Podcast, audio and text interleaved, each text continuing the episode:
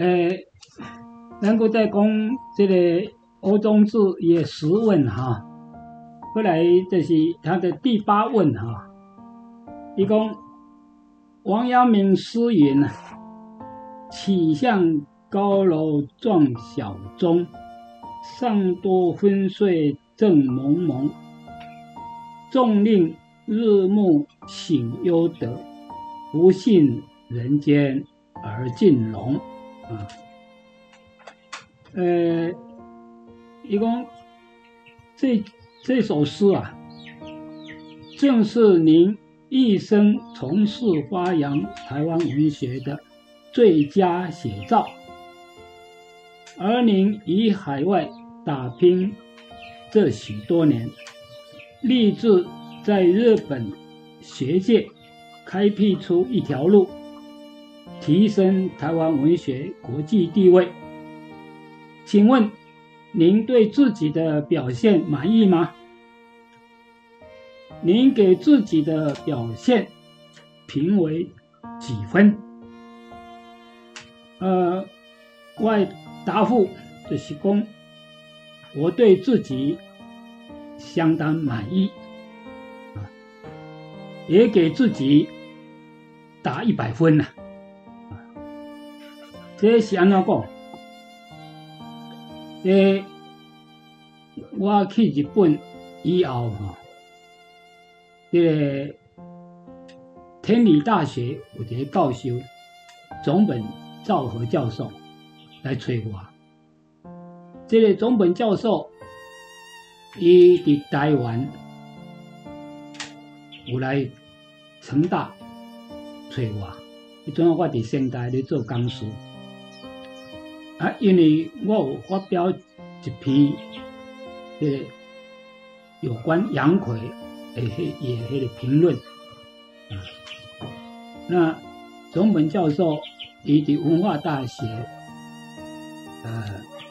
在做迄个交换教授，伊看到我写这篇这个杨奎文学的评论呢，就是伊来催我。伊当时总本教授，伊是中国小说专家，伊抑个毋知影台湾有台湾的文学，所以阮熟悉了后，伊就总本教授就开始注意这台湾文学，后来。我去日本筑波大学的时阵，伊完了登去伊的那个真理大，那个天理大学，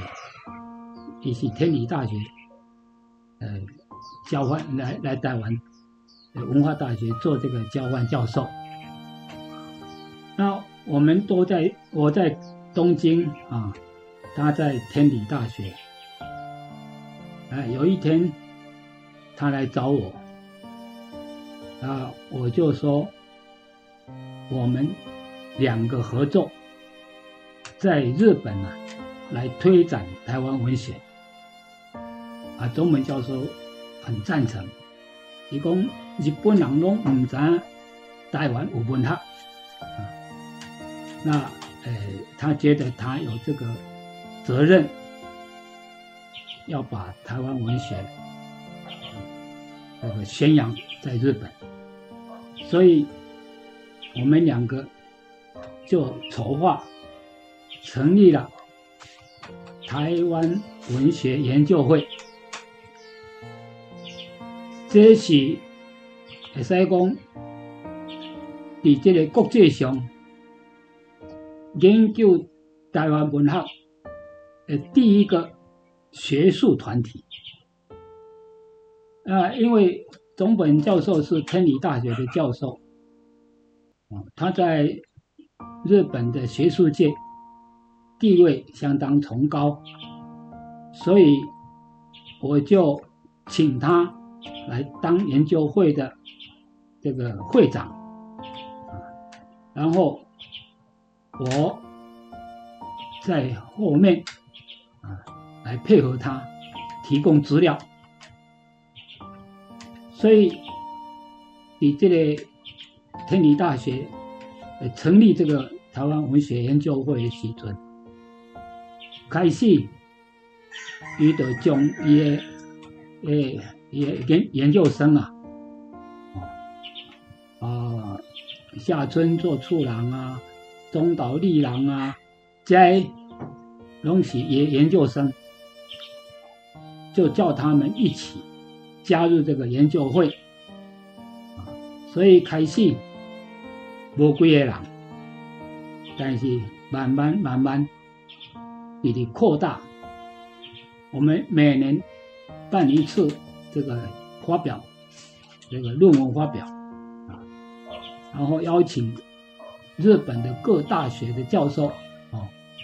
啊，因为总本先生也面子很大，而我是竹坡大学唯一的台湾人教授，所以我们两个啊就想办法邀请每一个大学有关中国文学的这个专家来参加，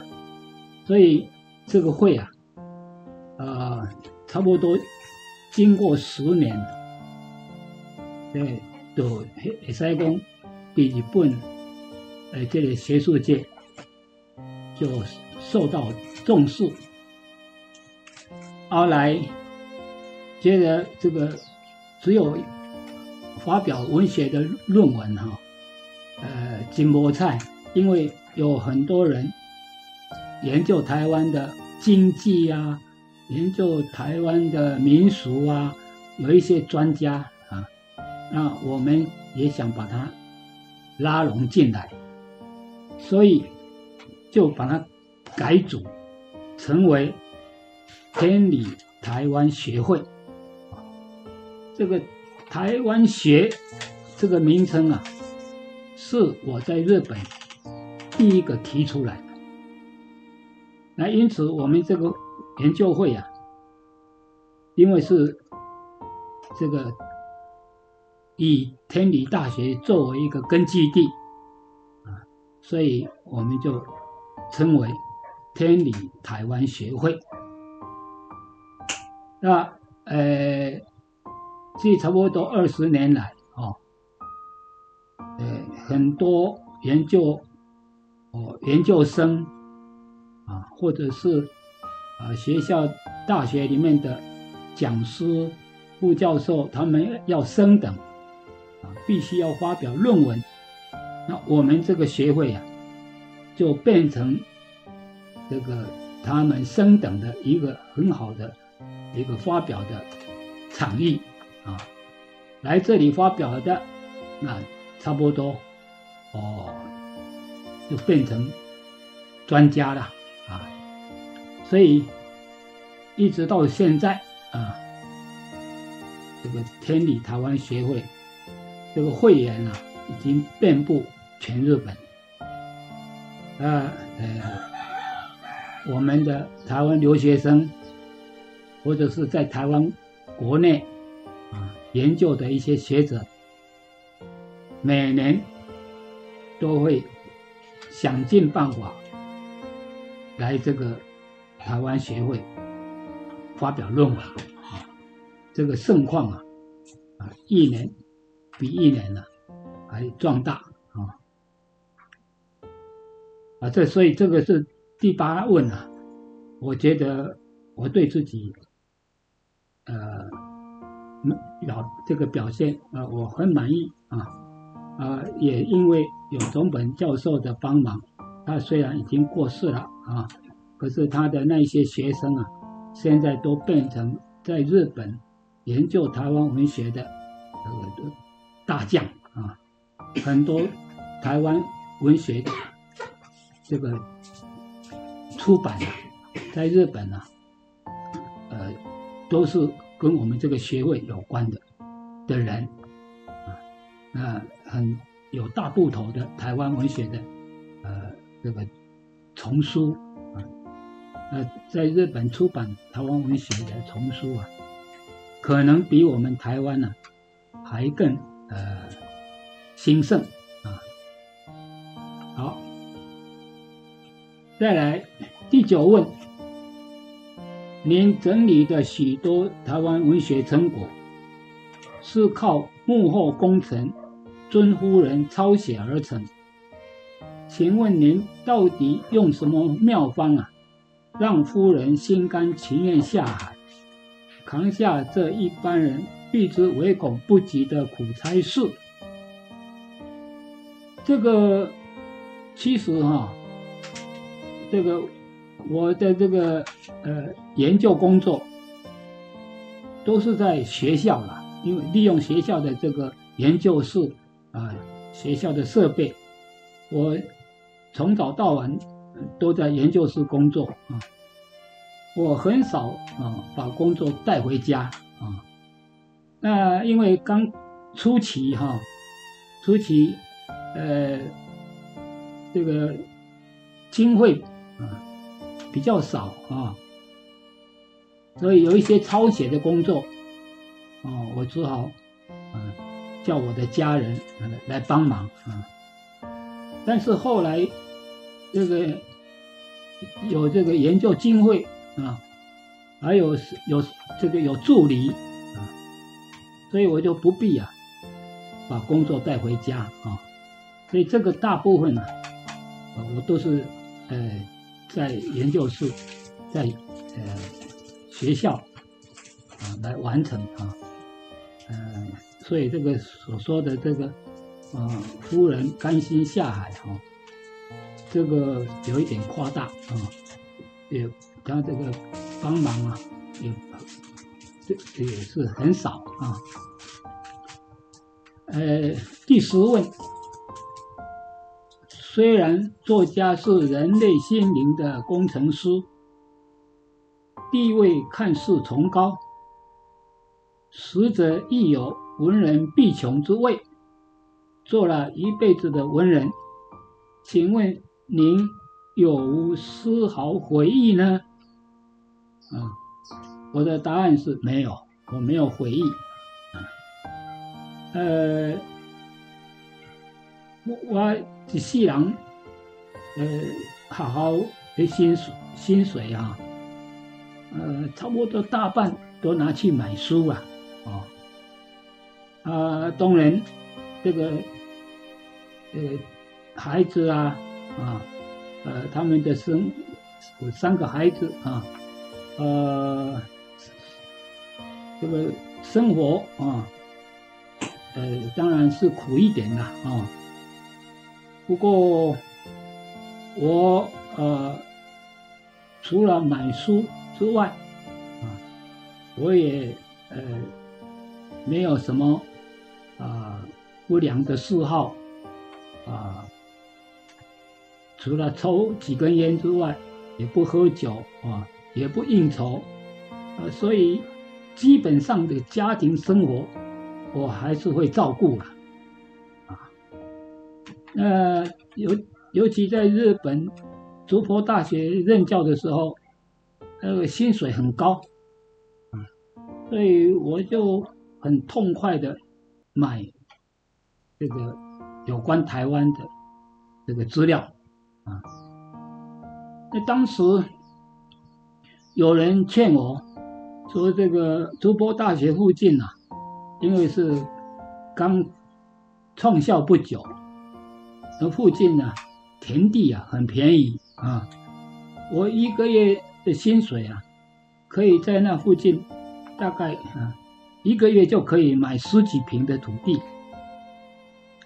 那将来这个竹坡发展起来以后啊，这个土地啊很值钱啊，我我也知道啊，呃现在那个一平土地都是呃几百万，呃当时。我一个月就可以买十几平，那一年就可以买一一一两千平啊。但是呢，我没有。第一个，我不愿意留下这个财产啊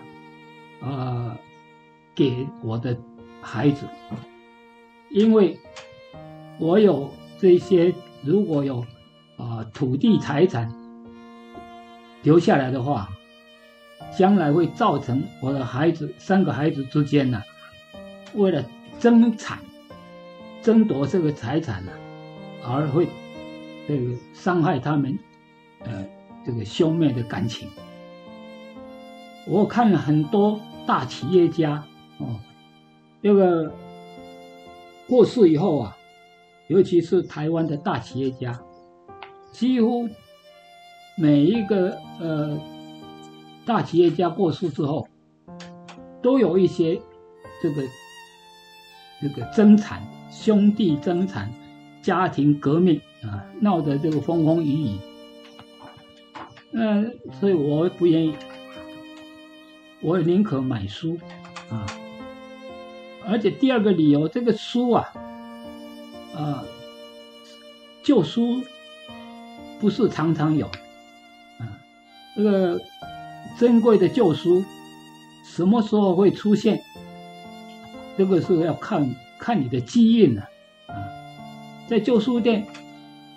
啊，什么时候会出现？那出现的时候，哦，你不买。你考虑下个礼拜再买的时候，下礼拜来了就没有了啊！就是哦，这种东西哈，可遇不可求。有好书、好资料，你看到了就要买。所以我非常呃大方啊，呃，这个只要被我看到了，再再贵我都会对都会买。所以到现现在啊，我没有什么财产可以留给我的孩子，可是也因为没有财产，我的孩子三个孩子啊都很争气啊，靠自己的能力谋生活，不必靠老爸。那我收集的这些文献，其实是为了台湾人而收集的啊。也不是为了完全为了我，我想要这个把台湾的这个在海流失在海外流传在海外的一些资料啊，把它收收集回带回台湾啊，所以呃我到现在呃一点没有后悔啊，而且觉得这个。人生有梦最美啊！呃，到今天我还是在做梦啊。那这个呃，最后我的梦想啊，就是成立这个台湾文学国家园区。那能不能实现？不管了啊，只要我把这个梦想说给大家听啊，那。这个赞同的人，他就会啊来来协助，一起一起来打拼啊。呃，我现在发行这个他老人文学重刊，也是一种梦啊，呃，也是希望老人这个活活得这个快活些啊，活得。有意义，所以这个就是我永远都是在做梦啊。那梦，这个有的可以慢慢的一步一步的实现，那么有的很最大的梦想不能实现也没有关系，你只要把这个梦想说出来，那后人也许就会完成你的梦想。所以这个是我第十个的答答案啊答复，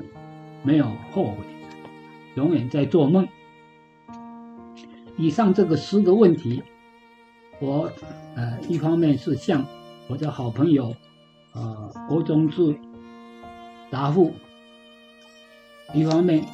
也给我的一些听众朋友了解啊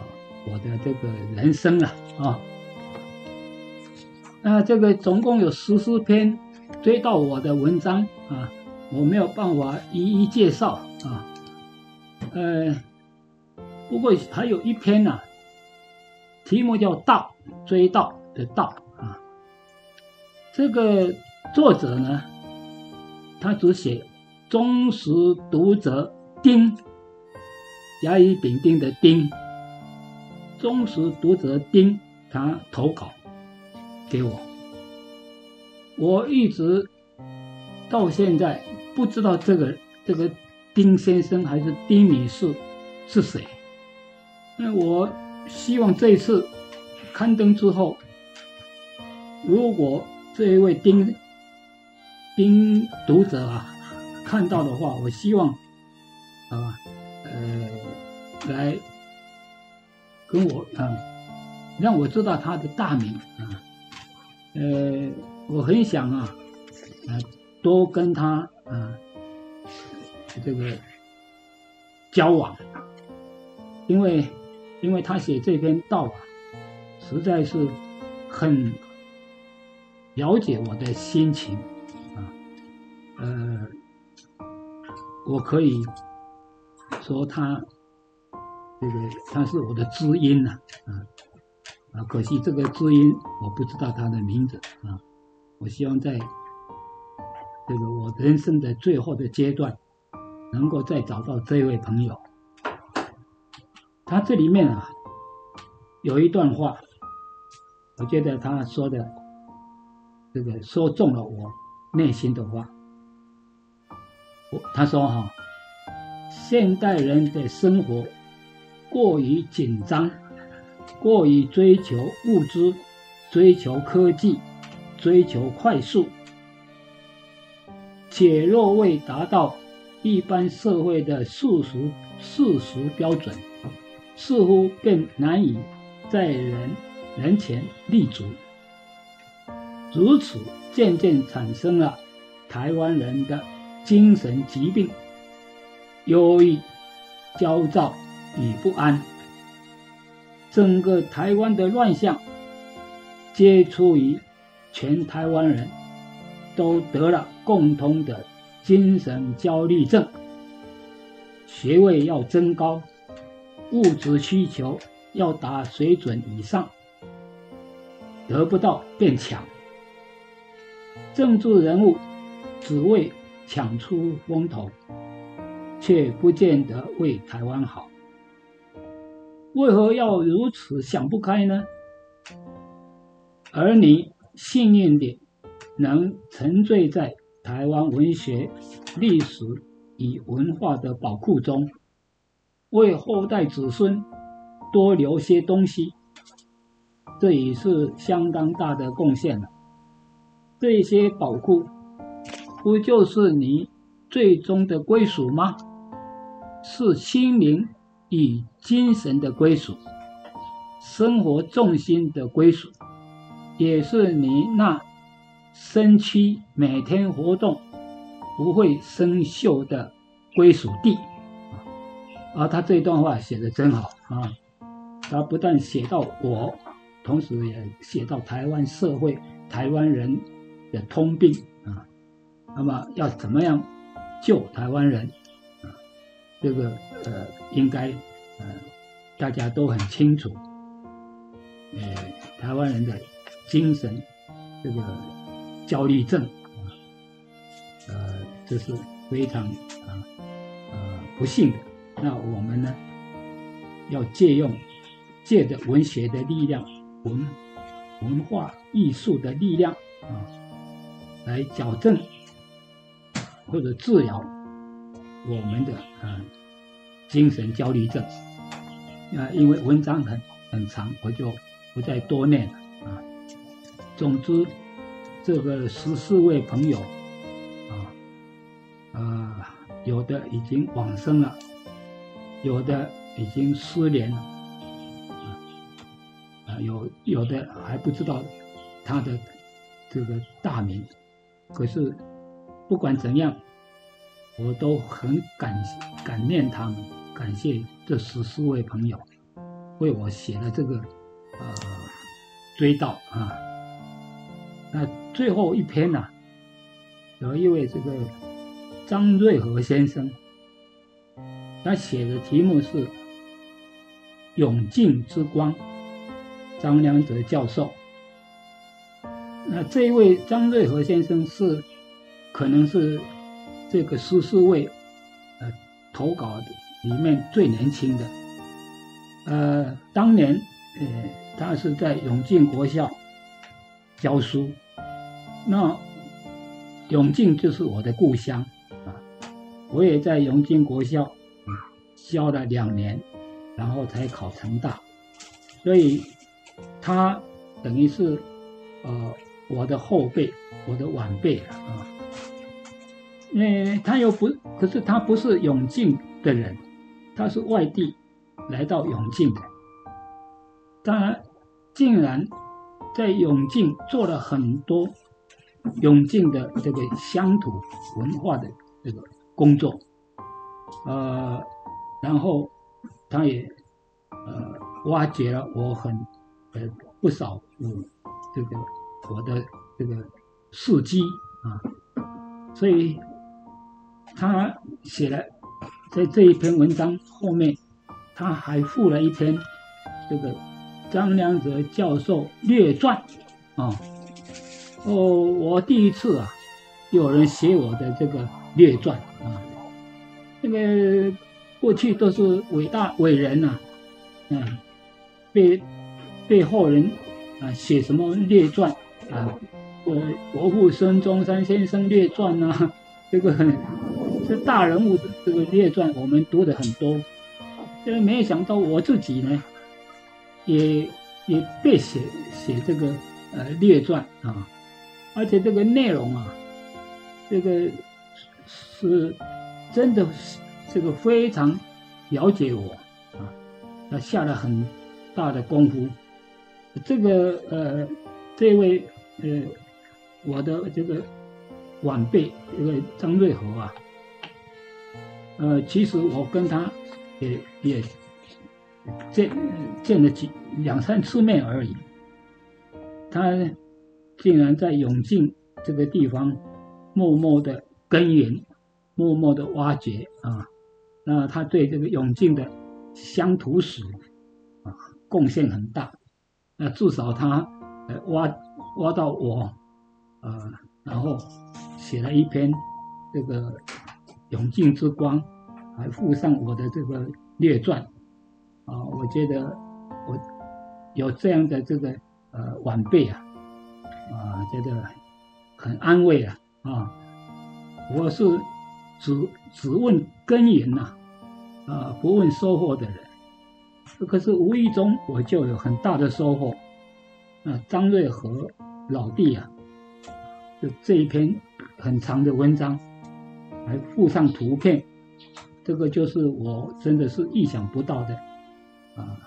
的收获。那以上呃这十几篇十四篇呢啊都是收集在呃老人文学丛刊的第六集第六集。刚刚提到这个十问里面啊呃问我那你。你你想要这个呃当作家啊，结果这个等于是投入这个文献工作啊，问我会会不会后悔啊？这个提到这个问题，那很巧啊，很巧，这个老人文学第七集，第七集。里面有一篇投稿，是这个真理大学台文系的教授啊，戴华轩校教授啊，他写了一篇呐，小说家张良者，就是发表在这个第七集。哎，我一看啊，哎，这真是巧合了啊，他。又挖到了我已经忘记了一些过去的事情。呃，他这个文章啊，呃，开头第一段啊，我念一下。他说：“今年五月，因为试用《公论报》电子资料库的缘故，竟然无意间读到一篇以张良哲之名。”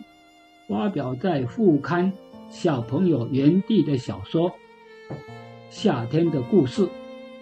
一九五七年七月六日发表。印象中的张老师，早年都是以奔扬为笔名发表创作，啊，师傅的当应当是同名同姓吧？但在好奇心的驱使下，还是忍不住询问了张老师。没想到这篇夏天的故事，还真的是张老师创作的第一篇小说，只是。由于年代太久远，张老师自己也忘了内容。这一发现着实令我十分惊讶。原来今日的史料文献大师，曾经也是个小说家呢。这是第一段，所以他不知道张良泽哈，呃，是从小就立志当作家的，嗯，他以为我就是文献家了。啊，不知道我是小说家，所以他发现了这个，呃，一九五七年的这一篇，呃，作品《夏天的故事》，他来问我是不是我的作品，然后我才想起来，我已经忘了，那这一年一九五七年啊，就是我在台南师范的。二年级的，嗯，的时候，夏天啊写的。那这个内容呢，呃，是写这个我跟我的妹弟弟妹妹啊，呃，去这个呃抓鱼呀、抓泥鳅啦啊，还有这个养这个养这个挖挖挖池塘啊。养小鱼啊，这个这个小孩子的这些啊故事了啊，小小的故事，那这个就是我刚刚提到我在台南师范遇到这个国文老师钱文宽老师，他很呃这个用心的呃每一个礼拜呃叫我写一篇文章给他改，呃这个呢也就是我当年啊我的习作。那经过钱老师的修改，然后我就拿去投稿，投到这个《公论报》的一个一个副刊呢，叫《小朋友园地》的副刊，那这个呃就登在那上面啊，所以呃当年发表的时候，我大概就是十啊十七岁的的时候，嗯呃那。这一篇作品，我现在手头也没有，所以呢，他就把这个《公论报》啊，呃，把它这个这个这个这这个影印啊，影印出来啊，啊，我才啊看了看了自己这个十七岁的时候我写的这个文章啊，啊，发表在这个《公论报》上面啊，虽然那个字字很小。啊，看不清楚了。可是啊，看到这个题目啊，夏天的故事，张良子啊，啊，才想起来，这个当年呢，我实在是很认真呐，哦，啊，家庭的琐碎生活，我们兄弟小孩子的一些呃生活，我都会把它写成故事啊。呃，我记得这个，我看了这一篇以后，我才联想起。这个这个前后，我还有一篇呢，呃，是描写我在这个挖蚯蚓，用锄头啊挖蚯蚓，给这个呃鸭子。我们那个时候我们家里养了一群这个小鸭啊，那么小鸭就爱吃蚯蚓，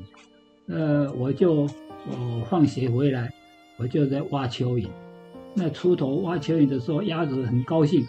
啊，就抢着这个呃蚯蚓啊，我抢，呃不小心呐，这个我锄头砍砍下去的时候，那一只小鸭呢，这个脖子刚好这这就伸出来，这个这个脖子竟然被我砍断啊！那当场这个呃，当然这个血呃鸭鸭子的头掉在身手分离啊，这个血喷出来，那个场面呢，我看了非常惊悚，那我有我就大哭啊，那这个这样的一个一个情节，我我我我记得我也写也也也写了一篇啊，呃纪念这个小鸭小鸭子的故事，所以这个呃后来发大概也发表在这个《公论报》啊，那我也呃嗯嗯这个没有确定啊啊，我记得有这么一一篇啊小说了啊，所以呃可以证明啊，我从小啊。呃，我刚刚提到，我小学五年级就立志当作家，啊，到了南师十六七岁的时候，就认真的投稿，啊，呃，一直到南师毕业，被派到这个呃分发到这个彰化的一个。很偏僻的小学教书，呃，那教了，呃，教了一年，然后就哦调到我的母校永靖国校，再教两年，呃，总共义务教学要三年，那三年期满，我才能考这个大学，那这这个三年。呃，服务小学的这个期间，我也写了不少小说，呃，投稿到《联合报》副刊啊，啊，所以这个当年呃，《联合报》副刊的林海音女士啊，啊，他也很很这个用心的呃栽培我啊。所以让这个奔扬啊，在那个时候就有一点啊小名气了啊。不过我刚刚提到，呃，三年完了以后就考上成大中文系。成大中文系以后呢，我这个创作的这个灵感就没，好像是因为受到呃古典文学的这个影响，这个创作的灵感就没有了。啊，同时也因为呃。认识了这个钟理和的这个这个家人，所以就转向这个文文献啊，这个整理，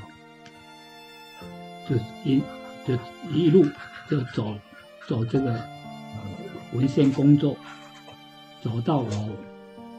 八十岁为止。现在八十岁以后，我要回到。我的那个少年的梦啊，回到我少年的梦啊，呃，这个是大概呃借这个机会，把我这个这个写作的历程啊，